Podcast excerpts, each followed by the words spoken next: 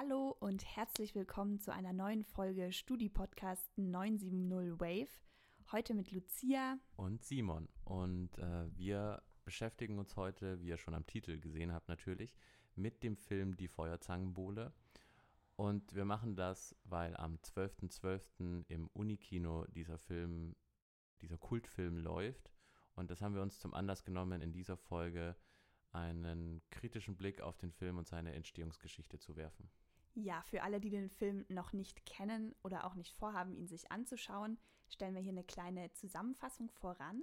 Und zwar erzählt der Film die Geschichte des Schriftstellers Johannes Pfeiffer und der hat nie eine normale Schule besucht und bei einem feuchtfröhlichen Abend mit seinen Trinkkumpanen, ähm, es wird eine Feuerzangenbowle getrunken, kommen sie auf die Idee, er könnte sich doch als Schüler verkleiden, um die Atmosphäre einer Schule kennenzulernen. Daraufhin besucht er dann das Gymnasium seiner Jugend und unter einem Pseudonym erlebt er da allerlei kuriose Ereignisse des Schullebens und bringt frischen Wind in den Schulalltag. Der Film gilt als Klassiker unter den deutschen Komödien und er ist vor allem auch Bestandteil der deutschen Universitätskultur, weil er hier eben zu Weihnachten oft in den Unikinos gezeigt wird und man sich den dann gemeinsam mit allerlei Trinkspielen anschaut. Als Gesprächspartner haben wir das Filmplenum aus Würzburg. Und zwar Johannes, Patrick und Damian. Vielleicht könnt ihr euch einmal kurz vorstellen und erzählen, was das Filmplenum denn eigentlich so macht. Ja, ähm, hallo, hallo in die Runde, schön, dass wir da sein dürfen. Ähm, ja, das Filmplenum Würzburg, das gibt es jetzt seit diesem Semester. Wir treffen uns jeden Montag um 16.15 Uhr ähm, im Informatikgebäude in SE2 und quatschen dort ähm, über Filme, indem wir praktisch den Film gemeinsam schauen. Dieses Semester ist unser Thema Deutsche Filme sind nicht scheiße. Das passt vielleicht bis zu einem gewissen Grad auch äh, heute zu unserem, heutigen, zu unserem heutigen Thema. Und äh, wir schauen gemeinsam mit unseren Gästen dann die Filme und sprechen danach dann immer in der Diskussionsrunde relativ ausführlich über die Filme und versuchen halt in den Diskurs zu kommen, weil uns das auch so ein bisschen, ja, weil wir es auch privat oft machen und wir dachten, es wäre doch schön, wenn es eine Initiation gäbe in der Universität, wo man genau diesen Ort dann hat, wo man gemeinsam über Filme sprechen kann. Genau, und ich bin der Damian. Äh, ich übernehme mit dem Patrick so ein bisschen den theoretischen Teil. Am Anfang von so einer Sitzung ähm, haben wir auch immer noch so einen kleinen Kurzvortrag, den wir dann vorbereitet haben zum Film, der nochmal irgendwie so ein Licht auf einen bestimmten Teil des Films, der besonders wichtig in unseren Augen wirkt, ähm, ähm, scheint. Und genau, das macht der Patrick und ich, wir teilen das so miteinander auf. Äh, mein Name ist Johannes und äh, ich bin dann nach getaner Arbeit zu Semesterstart ähm, beim Filmplenum dazugestoßen und helfe jetzt bei der Mitorganisation und der Diskussion hoffentlich auch ähm, tatkräftig mit. Okay, und dann ähm, wäre meine Frage noch, weil wir machen diese Folge ja anlässlich auch des Zeigens der Feuerzangenbowle im Unikino am 12.12. .12. und ähm, die ZuhörerInnen wird sicherlich interessieren, in welcher Verbindung ihr steht zum Unikino. Also das kann man eigentlich ganz kurz zusammenfassen. Das sind unsere Kollegen in dem Sinne, weil wir teilen uns äh, die Lizenzen, wir teilen uns die Plakate, wir teilen uns die Flyer, ähm, nee, die Flyer nicht, aber die, die, die Plakate und äh, unser und das und das Programmheft teilen wir uns. Also wir sind auch im engen Kontakt miteinander, wenn es vor allem um technische Fragen geht, etc. Aber wir führen praktisch komplett separate Programme, aber wir sind auf jeden Fall in Kontakt. Und sind auch eine ganz große Hilfe auch vor allem für uns am Anfang gewesen, weil wir uns ja vor allem mit der technischen Seite gar nicht auskannten am Anfang. Okay, dann ähm, würden wir jetzt mal weiter zur Feuerzangenbowle gehen. Der Film wurde ja 1943 gedreht und 1944 ähm, gab es dann die Uraufführung in Berlin. Was kann man denn so zum Kontext sagen? Wie sah es denn da in Berlin gerade aus? Also ähm, zu der Z Zeit muss man natürlich ähm, einrechnen, wir haben jetzt gerade den Zweiten Weltkrieg, 1943. Ähm, es zeigt sich schon so ein bisschen, der Krieg für Deutschland, gerade im Osten, ist nicht mehr ganz so erfolgreich. Stalingrad ist ja 42 gewesen. Und auch diese vielleicht Kriegseuphorie, die es in Teilen ähm, in der Bevölkerung gab, ist schon deutlich abgeschwächt. Ähm, und im Propagandaapparat war es äh, für die Nazis sehr interessant, äh, Filme wie die Feuerzangenbowle dann auch zu produzieren, die der Bevölkerung ein bisschen Sicherheit mitgibt oder ähm, ein Gefühl, dass ähm, mit einem bestimmten Vergangenheitsbezug äh, eine Zukunft auf diese Menschen wartet, ähm, die diese Filme sehen, die doch rosiger ausschaut als vielleicht die Kriegsrealität. Ich würde vielleicht anfügen, dass ähm, das Jahr 1943, also das Produktionsjahr, ähm, das Jahr der Niederlage von Stalingrad, auch das Jahr ist mit den ähm, meisten verkauften oder gelösten Kinotickets. Und ähm, daran verdeutlicht sich dieser Punkt, glaube ich, ganz schön. Und ähm, es ist natürlich auch das Jahr der äh, Sportpalastrede von Goebbels, ähm, der den totalen Krieg äh, einfordert oder die Bevölkerung danach fragt, die natürlich begeistert zustimmt. Und ähm, also der Tag vor der Uraufführung ist der Tag, wo tausende Bomben von englischen Flugzeugen über Berlin fallen. Und ähm, das Kino wird dann wirklich als, ähm, man kann es ein bisschen als, als äh, moralischer Bunker auch verstehen, in den die Leute gehen und ähm, sich vor den, ähm, vor, dem, vor den Bomben flüchten. Okay, das heißt, der Film sollte so ein bisschen die Moral der Bevölkerung hochhalten. Kann man so sagen. In dem Film selbst, wenn man ihn jetzt quasi so ein bisschen oberflächlich anschaut, findet man ja jetzt nicht so direkt ähm, Nazi-Ideologie. Aber ähm, wo ist sie denn trotzdem versteckt oder gibt es sie eigentlich? Ähm, und wie kann man ihn denn da einordnen? Ich glaube, am fokussiertesten findet man das in einem Dialog zwischen dem ähm, ja, Lehrer Dr. Brett und einem Kollegen ähm, relativ zum Ende des Films, ähm, wenn die sich so ein bisschen austauschen, wie sollte man denn Lehre heutzutage angehen? Äh, wie geht man vor allem mit den ähm, Schülern so um, dass man sowohl irgendwie auf Augenhöhe bleibt, aber aus den Schülern das wird, was sie halt im optimalen äh, werden sollen. Und da steckt ganz, ganz tief Nazi-Ideologie drin, dieses, man muss sie formen. Also der Lehrer ist da mehr oder minder auch in einer produktiven Art ähm, aktiv. Ich habe das Zitat auch da. Junge Bäume, die wachsen wollen, muss man anbinden dass sie schön gerade wachsen, nicht nach allen Seiten ausschlagen. Und genauso ist es mit den jungen Menschen. Disziplin muss das Band sein, das sie bindet zu schönem, geradem Wachstum. Also ich muss gleich mal zu vornherein sagen, also äh, wer da, dadurch, dass wir jetzt hier in einem relativ kleinen Rahmen sprechen, möchte ich gleich mal die Empfehlung rausgeben. Wer da sozusagen Ausführlicheres sehen will, da empfehle ich sehr ähm, auf YouTube die beiden Video-Essays, einmal von der Filmanalyse und einmal von der zweiten Produktion. Da wird sehr ausführlich über die Feuerzangenbowle ähm, noch gesprochen, aber um das jetzt mal sozusagen runterzubrechen, ähm, ist es ganz für mich ganz klar so, dass dieser Film nicht unbedingt ein klassisch faschistischer Film ist. Das kann man, glaube ich, so nicht sagen. Das ist kein Triumph des Willens von Leni Riefenstahl, wo jetzt wirklich zum Beispiel Hitler als der große Heizbringer ähm, inszeniert werden soll. Aber ich glaube, man muss sich einfach klar machen, dass genau diese Art von Film eine Art war, die man in der NS-Zeit sehr häufig gesehen hat und die auch von Goebbels vor allem gewollt wurde. Weil es ging ja gerade darum, dass man solche Filme macht, die so ein bisschen kitschig sind, auch unterhaltend sind, die auch vielleicht lustig sind. Es ging halt im Prinzip darum, den Leuten noch zu vermitteln, dass das NS-Regime doch gar nicht so schlimm sei. Und wie kann man das am besten machen? Indem man im Prinzip den Leuten dadurch, dass sie in Filmen ähm, Geschichten erzählt bekommen vom privaten Glück, dass sie dadurch das Gefühl bekommen, naja, anscheinend ist irgendwie wieder eine heile Welt hergestellt worden unter nationalsozialistischen ähm, Grundpfeilern und das kettet sich ganz gut an eben das, wie es in Deutschland vorher war mit ähm, Wirtschaftskrise und politische, pol politischen Turbulenzen und einer total aus den Fugen geratenen Gesellschaft. Und diese Filme waren, wie jetzt schon gerade angeklangen, geklungen ist, das ist so der Klebstoff, der die Gesellschaft wieder zusammengefügt hat, weil die Leute das Gefühl hatten, ja, hey, die Nationalsozialisten haben uns unser altes, heiles Deutsche wieder zurückgegeben. Und dahingehend ist, glaube ich, der Film wirklich problematisch, weil er nicht unbedingt ganz klassisch NS-Ideologie verbreitet, so wie jetzt in dem Fall, wie bei dieser Szene, sondern vor allem, dass er dieses Problem mit sich bringt, dass er versucht, eine gewisse Nostalgie zu induzieren. Also es geht darum, bei den Zuschauern so ein ganz diffuses Gefühl von, wir wünschen uns eine gute, alte, heile Zeit wieder. Und es hat seine Gründe, warum dieses Deutschland, wie wir es hier sehen, nicht aussieht wie das NS-Deutschland, sondern es sieht eher aus wie dieses wilhelminische Deutschland. Und also das Deutschland vor den beiden Weltkriegen. Und da sehe ich wirklich etwas, worüber wir wahrscheinlich gleich auch nochmal sprechen werden, dass dieser Film so eine Klammer versucht zu machen, vor allem mit diesem letzten Endmonolog von, äh, von Heinz Rühmann, wenn er, äh, wenn er dieses Zitat bringt, wahr sind nur die Erinnerungen, die wir mit uns tragen, die Träume, die wir spinnen und die Sehnsüchte, die uns treiben, damit wollen wir uns beschränken.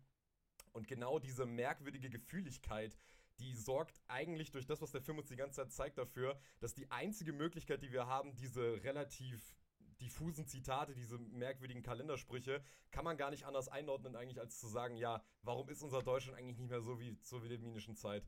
Und ich glaube, das ist etwas, was man dem Film aus heutiger Sicht vor allem in der kritischen Einordnung auf jeden Fall vorhalten kann und was definitiv besprochen werden muss.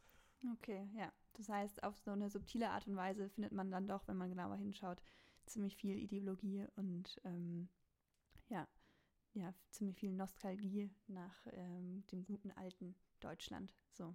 Ja, ich, äh, das Video von Wolfgang M. Schmidt, äh, die Filmanalyse kann ich auch empfehlen. Ähm, aber ich würde gerne noch mal so einen kleinen Schritt äh, zurückgehen äh, in die Entstehungsgeschichte des Films. Ähm, Heinz Rühmann hast du schon angesprochen. Ähm, könnt ihr uns vielleicht so ein bisschen was über den ähm, sagen? Was, was hat der im Film gemacht? Und ähm, ja, wer war denn der so ungefähr? Ähm, Heinz Rühmann ist ja sozusagen der Posterboy des deutschen Schauspiels. Und ähm, gleichzeitig versteht er sich ja selbst ähm, eben nicht als Nazi, ähm, sogenannter Anti, ähm, jemand, der sich eben nicht ähm, mit der Nazi-Ideologie öffentlich identifiziert und auch nicht in die NSDAP eingetreten ist, wenn ich mich da jetzt richtig erinnere. Ähm, und trotzdem steigt er unter den Nazis eben in diese Rolle auf. Und äh, viele wichtige deutsche Schauspieler emigrieren und ähm, er erlebt einen Karrierehöheflug unter den Nazis. Und das hat ja gewisse Gründe. Ähm, und ich denke, darin offenbart sich dann auch äh, die, die ganze Krux ähm, bei dem Film und bei dem eigentlich auch gesamten deutschen Schauspiel in der Nazi-Zeit im Allgemeinen. Nämlich, ähm, dass man hier Medien produziert, die dem Naziregime dienen, die vom Propagandaministerium abgesegnet werden, die in den vom Propagandaministerium kontrollierten ähm, Uferstudios in Babelsberg produziert werden, sich aber überhaupt nicht als ähm, NS-Propaganda verstehen, auch nur, ehrlich gesagt, teilweise schwierig überhaupt so gelesen werden können. Und doch dienen sie dem Naziregime, indem sie eben ähm, diesen bürgerlichen Fluchtraum aufmachen, in, wo, die, wo die Nazis nur am Rande vorkommen. Man hat eben diese, diese Brettfigur in der Feuerzangenbowle, der ja doch der, der Write-In auch ist von Rühmann ähm, und die Nazi-Ideologie verkörpern soll. Aber im Grunde geht es hier ja überhaupt gar nicht darum, was die Nazis wollen oder was daraus wird. Das ist alles höchstens implizit. Es ist halt in, im, im allerersten Maße der, der bürgerlich ähm, eskapistische Fluchtraum vor der aktuellen Gegenwart. Und es ist eben ein Zusammenschluss, ein, ein Zusammenkommen in der Nostalgie man darf aber auch nicht vergessen, während sich die alten Herren hier in ihre Schulzeit äh, zurückversetzen oder in die fiktive Schulzeit, sind die jungen Schauspieler, die die Schüler in dem Film verkörpern, teilweise schon an die Front geschickt worden vor der Uraufführung 44 und dort verstorben. Also ähm, es, ich finde es ganz schwierig, diesen, diesen Film zu beurteilen, weil, weil er nicht explizite Propaganda betreibt und das perfide daran ist zwischen den Zeilen und steckt vor allem eben im, im Kontext. Okay, wenn, wenn da niemand von euch anderen noch was sagen möchte, dann würde mich noch so zum Schluss interessieren, wie findet ihr den Film denn als Film, wenn man den Kontext mal so ein bisschen ausblendet für sich? Ja, ich glaube, ich bin so ein bisschen die Ausnahme unter uns, weil ähm, ich sehe den rein filmischen Wert in dem, also in der Feuerzangenbowle schon deutlich angelegt. Also er ist echt unterhaltsam. Also ich habe ihn mir gestern nochmal angeschaut und war überrascht, wie schnell diese anderthalb Stunden umgehen. Ähm, man hat immer wieder ganz, ganz unangenehme Momente, muss ich auch wirklich ähm, betonen. Gerade wenn es so Richtung Misogynie, Chauvinismus geht, ähm, insgesamt so dieses Beziehungskonstrukt, ähm, das der Film aufmacht, äh, von der ähm, Rühmann-Figur mit der Schülerin, mit der er anbandelt, das ist nicht schön, das so zu sehen. Aber dann hat man halt immer wieder diese ähm, Momente, wo sich der Film auch vielleicht in seiner Zeit so ein bisschen selbst entblößt. Und ähm, ich finde die Szene sehr ansprechend in dem Kontext, ähm, wo der Dr. Brett seine erste Stunde hält zu, zur germanischen Geschichte und da auch diese Geschichte, die ähm, bei den Nazis so aufgeladen wird, von wegen, wir wollen uns bis in die Antike ähm, auf unsere nationale Kultur irgendwie rückbeziehen, das wird da komplett ad absurdum geführt, weil das sind mehr oder minder nur so Phrasen, die man aufsagt. Und äh, für mich hat das heutzutage tatsächlich dann eher komödiantischen Charakter, weil sich da so die Nazi-Ideologie dann selbst ent, entweiht. Ähm, abseits davon ähm, gerade so ein bisschen die Streiche, wenn man sich gerade den Streich anschaut, ähm, wo dann die Schule ausfällt. Das ist schon irgendwie charmant.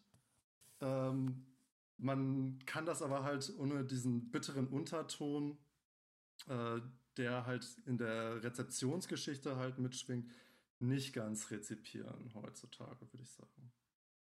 Ich würde auch sagen, dass ähm, ähm, man nicht unbedingt jetzt über den Humor so viel reden muss. Manche Leute finden es lustig, manche finden es weniger lustig. Das ist aber, glaube ich, nicht der Punkt. Offensichtlich funktioniert der Film ja noch auf eine ähm, gewisse Weise und offensichtlich amüsieren sich äh, ganz, also deutschlandweit äh, jährlich Studenten über diesen Film.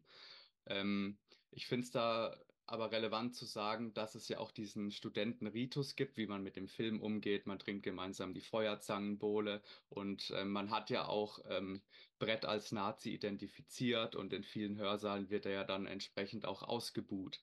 Ähm, aber die, die, die wichtige Frage, die ich dabei stellen würde, ist, ob das reicht und ähm, ob man nicht tatsächlich ähm, eine, eine wirklich historische Einordnung ähm, da voranstellen muss. Sonst vollzieht man am Ende ja nur die gleiche ähm, Figur, die auch die Nazis ähm, für die ähm, Audienz damals intendiert hatten. Nämlich, wir schauen diesen Film und wir konfrontieren uns nicht mit der Realität, wir konfrontieren uns nicht mit der äh, Vergangenheit. Und für uns heißt es natürlich, ähm, also wir haben auch alle eine Gegenwart, mit der wir uns nicht konfrontieren möchten, bei der uns solche eskapistischen Komödien äh, behilflich sind. Aber das Tragische ist, dass wir uns dann eben auch nicht mit unserer Nazi-Vergangenheit auseinandersetzen. Ich habe den jetzt äh, gerade eben erst vor zwei, drei Stunden geschaut und ich muss wirklich sagen, ähm, selbst wenn ich mir den jetzt filmisch anschaue, finde ich den wirklich unsäglich. Also ähm, ich finde den also ganz furchtbar, weil es ist als Komödie, finde ich, taugt das nichts, weil ähm, das sind so biedere Späßchen, also wo man sich so ein bisschen denkt, okay, das ist mir klar, dass das 1944 bei den Leuten so ein, äh, so ein Lacherchen rausgeholt hat, so, oh, so waren wir damals auch in der Schulzeit und so weiter. Aber wenn man mal ganz, ganz ehrlich ist, überstrahlt dieser Film mit seinen Inhalten und mit dem Kontext meiner Ansicht nach auch sehr, was da gezeigt wird. Also, äh, weil ich muss das, glaube ich, wirklich nochmal aufgreifen. Johannes hat es ja schon gesagt, da sitzen so ein paar ältere Herrschaften am Anfang und betrinken sich mit Feuerzangenbowle und fangen an, relativ benebelt über die Schulzeit zu schwadronieren. Nicht nur, dass das ultra peinlich ist, sich das anzugucken, sondern das Problem ist, was der Film da macht, ist, dass er ja zeigt, dass der Film so eine merkwürdige Scheinrebellion beim Zuschauer auslösen soll. Und wo Johannes gerade gesagt hat, die so eine Art von Film ist gerade deswegen beliebt, weil wir uns mit der Realität nicht auseinandersetzen müssen. Das, der Film ist eigentlich noch viel schlimmer. Der Film gibt uns das Gefühl, dass wir alle auch mal Rebellen waren. Und Rebellen waren wir deswegen, weil wir den einen oder anderen Schulstreich gemacht haben. Aber im Kontext dieses Films ist es halt einfach nur derart verlogen, weil wer sind denn diese fünf Männer, die da sitzen und Feuerzangenbowle trinken? Das sind alles irgendwelche äh, Leute, die es geschafft haben in der Gesellschaft. Die sind schon total etabliert im Bürgertum. Die, die sind Schriftsteller, die sind Verleger und so weiter und so fort. Das heißt, egal was wir hier als Rebellen Rebellion gegen Autoritäten sehen. Das wird alles geklammert von dieser Sicherheit, am Ende haben sie sich alle auch wieder zusammengerissen und sind schön brav äh, wieder, haben sich dem System hingegeben, wie es war. Und das wird am Ende ja dann noch absurder, wenn dann eben äh, Heinz Rühmann versucht, eben diese 16-, 17-jährige, ich glaube 17-jährige Schülerin als erwachsener Mann heiraten zu dürfen, was sowieso, da, damit hat damals schon angesprochen, das ist sowieso schon ein bisschen unangenehm anzugucken, wie er praktisch in der Schule versucht, ähm, als promovierter Schriftsteller dann irgendwie bei den 17-jährigen äh, naiven Schulmädchen ähm, äh, zu landen. Aber worauf ich hinaus will, ist, dass er am Ende im Prinzip, als er diesen Rektor davon überzeugen will, dass er die Tochter haben kann, holt er am Ende seine Papiere raus. Hier ist meine Promotion, hier ist mein, äh, hier ist mein Beweis, dass ich Schriftsteller bin, hier ist mein Einkommensbescheid. Also biederer geht es ja eigentlich überhaupt nicht mehr. Und äh, Wolfgang Schmidt hat das sehr treffend gesagt in seinem Video, man wartet eigentlich nur darauf, wann holt er jetzt eigentlich den ARIA-Ausweis auch noch raus. Also es wird am Ende, egal was hier an, an, an, an diese, ich glaube, dieser Film spekuliert halt, dass wir uns als Publikum darüber erheben. Wir gucken das und wir denken uns, haha, guck dir diese dummen, äh, diese, diese total lächerlichen Lehre an. Und ich glaube, das Problem ist, was hier, was hier nicht verstanden wird, wenn man diesen Film rezipiert, ähm, vor allem in der, vor allem in der breiten Masse, ist, dass dieses Lustigmachen, das bezieht sich hier immer nur auf diese konservativen Lehrer, diese alte williminische Garde, die man ja auch in der NS-Zeit nicht mehr besonders gemocht hat. Also die Nazis sind ja auch deswegen so beliebt gewesen zu der Zeit, weil sie jung, weil sie frisch, weil sie was Neues waren. Sie waren viel radikaler, sie waren viel, sie, war, sie waren auch in Bezug jetzt auf die SS, sie sahen auch besser aus. Die hatten nicht mehr diese williminischen Schnurrbärte und ähm, haben so merkwürdig von, äh, haben so merkwürdig dahin schwadroniert von irgendwelchen tollen Werten, sondern die waren halt ebenso wie Dr. Brett, die sind charismatisch, die sind jung, die sind modern, die sind mit allen Wassern gewaschen und die lassen sich überhaupt nicht mehr verarschen. Und ich glaube, diese Dr. Brett-Figur, ob die jetzt ausgebucht wird oder nicht, aber ich glaube, man kann sich nicht davon freimachen, dass er ganz offensichtlich die einzig positiv konnotierte Figur im Film ist und auch die einzige ist, die wirklich charismatisch ist. Und ich glaube, da macht man sich wirklich zu einfach, wenn man den Film schaut und denkt, man könnte sich darüber erheben, weil Damian und Johannes und, äh, sprechen mit mir auch immer oft darüber, dass solche Filme gerade aus der historischen Perspektive und auch gerade die NS-Zeit, man kann sich da so wahnsinnig leicht drüber erheben, dass man das ja heute alles viel besser wüsste und so weiter. Aber ähm, ich glaube, das ist wirklich ein Fuchsbau, in den der Film man so ein bisschen lockt, dass man am Ende denkt, man wäre hier komplett aufgeklärt ähm, rausgegangen. Zumal dieser Film ja auch ein Remake ist, was man auch nochmal ganz klar sagen muss. Dr. Brett war im Originalfilm nicht so. Da war er ein kleiner, so ein kleiner Wicht, der so diese Körper und Geist müssen gesund sein Ideologie halt ganz klar vertreten hat. Hier tritt er ja ganz anders auf. Hier ist er der stramme Mann, der Autorität hat und den die Schüler auch anerkennen als Autorität. Deswegen, ähm, ich glaube, der Film ist da schon wirklich sehr komplex in seiner Ideologie und in seiner Propaganda tatsächlich. Ähm, und deswegen ähm, ist das schon sehr lohnenswert, ihn zu besprechen. Ja, das wäre jetzt auch nochmal meine äh, Frage gewesen. Ihr habt jetzt viel Kritik geäußert am Film, aber habt jetzt auch immer wieder durchklingen lassen, man, man sollte den eigentlich schon anschauen. Wie würdet ihr euch denn wünschen, dass man den sich anschaut? Also was wäre dann eine gute Rezeption heutzutage? Also was ich halt mir immer bei diesem Film denke, wir haben hier einen Film, der schon jahrelang, also mein Vater hat mir das damals schon erzählt, wie er im äh, Lesesaal saß im Studium und den Film mit ganz vielen Leuten zusammengeschaut hat. Wir haben hier einen Kultfilm, der aus einer Kultur des Kults kommt und dementsprechend auch jahrelang nicht reflektiert wurde. Jahrelang wurde dieses, wir schauen es einfach weg, was halt eigentlich auch schon in der NS-Zeit die Rezeptionshaltung war, reproduziert. Und dadurch, dass das dann halt zu so einem Selbstläufer geworden ist, den Film so zu schauen, sich einfach darüber lustig zu machen und dann ist er wieder vergessen, das ist aus meiner Sicht absolut problematisch, weil wir haben das ja jetzt schon besprochen.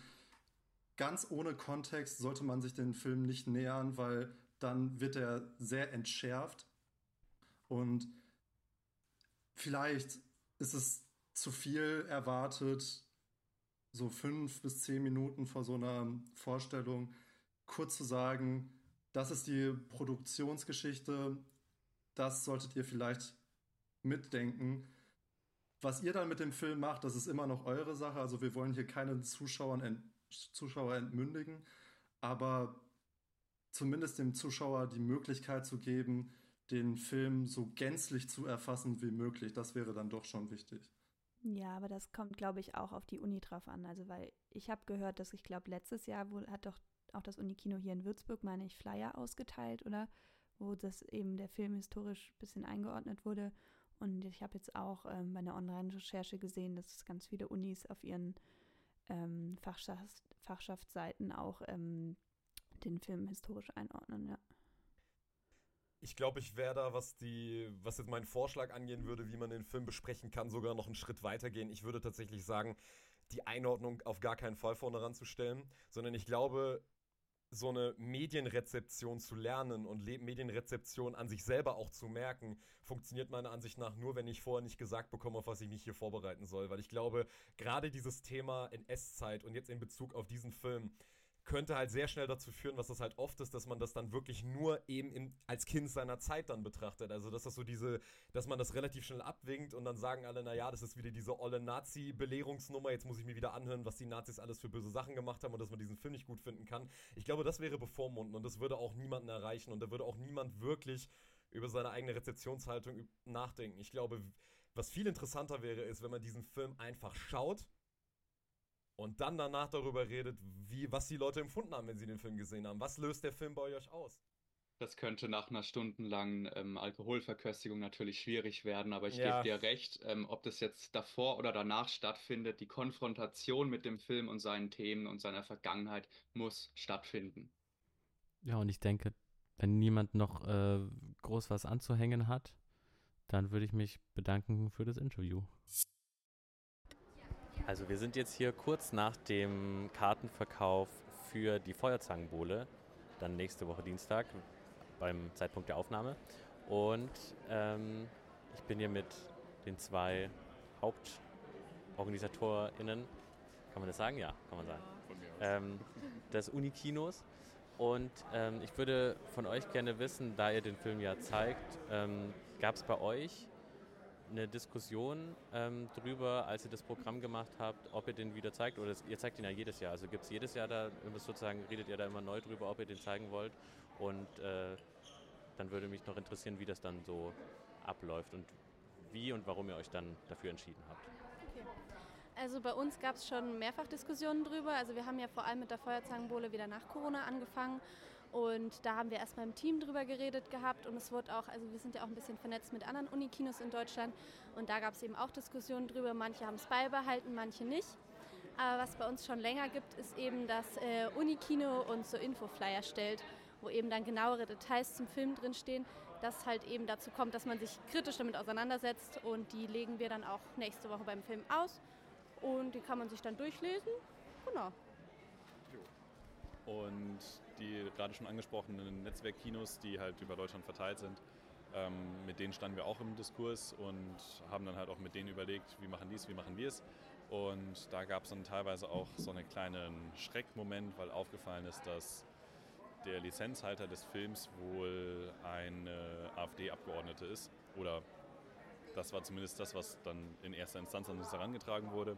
Und dann wurde uns das von Unifilm als Lizenzorganisator quasi an uns nochmal erklärt und da ist dann herausgekommen, dass diese AfD-Abgeordnete eigentlich nur Anteilseignerin der Firma ist, die die Filmlizenz hat. Entsprechend hat sie nicht einen persönlichen Vorteil daraus, dass wir diesen Film zeigen. Und auch so im Allgemeinen sehen wir diesen Film eher als Teil der Uni-Film-Historie und nicht so Teil von potenziell rechtem Gedankengut. Und auch unserer Einschätzung nach ist innerhalb des Films wenig Propaganda, sondern es ist halt auch wie damals geplant nur so ein seichter Film, der Leute glücklich machen sollte. Und deswegen glauben wir auch, dass wir mit dem Flyer da ganz gut aufgestellt sind. Genau, und wenn man sich mit der Story auseinandergesetzt hat, ist halt so, also zumindest in unserer Meinung her, da wird ja vor allem die Schule thematisiert und das ist für uns schon so ein zeitloses Ding, das eben, also klar, der Film ist schon sehr alt, aber das auch für uns heute halt noch interessant ist. Und deswegen sehen wir das eben natürlich nicht ganz unproblematisch, aber so, dass wir uns damit so auseinandergesetzt haben, ja. Ja, Dankeschön. Das war es eigentlich schon gewesen. Sehr, Sehr gerne. Danke. Und damit hoffen wir, dass wir euch mit dieser Folge gut informieren konnten über den Film und dass wir euch Infos an die Hand geben konnten, dass ihr selber entscheidet, ob und wie ihr den Film schauen möchtet. Wir bedanken uns natürlich beim Filmplenum und beim Unikino für die Interviews Und zu guter Letzt bedanken wir uns natürlich auch bei euch recht herzlich fürs Zuhören. Wir hoffen, es hat euch gefallen und wünschen euch natürlich noch eine schöne restliche Weihnachtszeit. Macht's gut. Tschüss. Tschüss.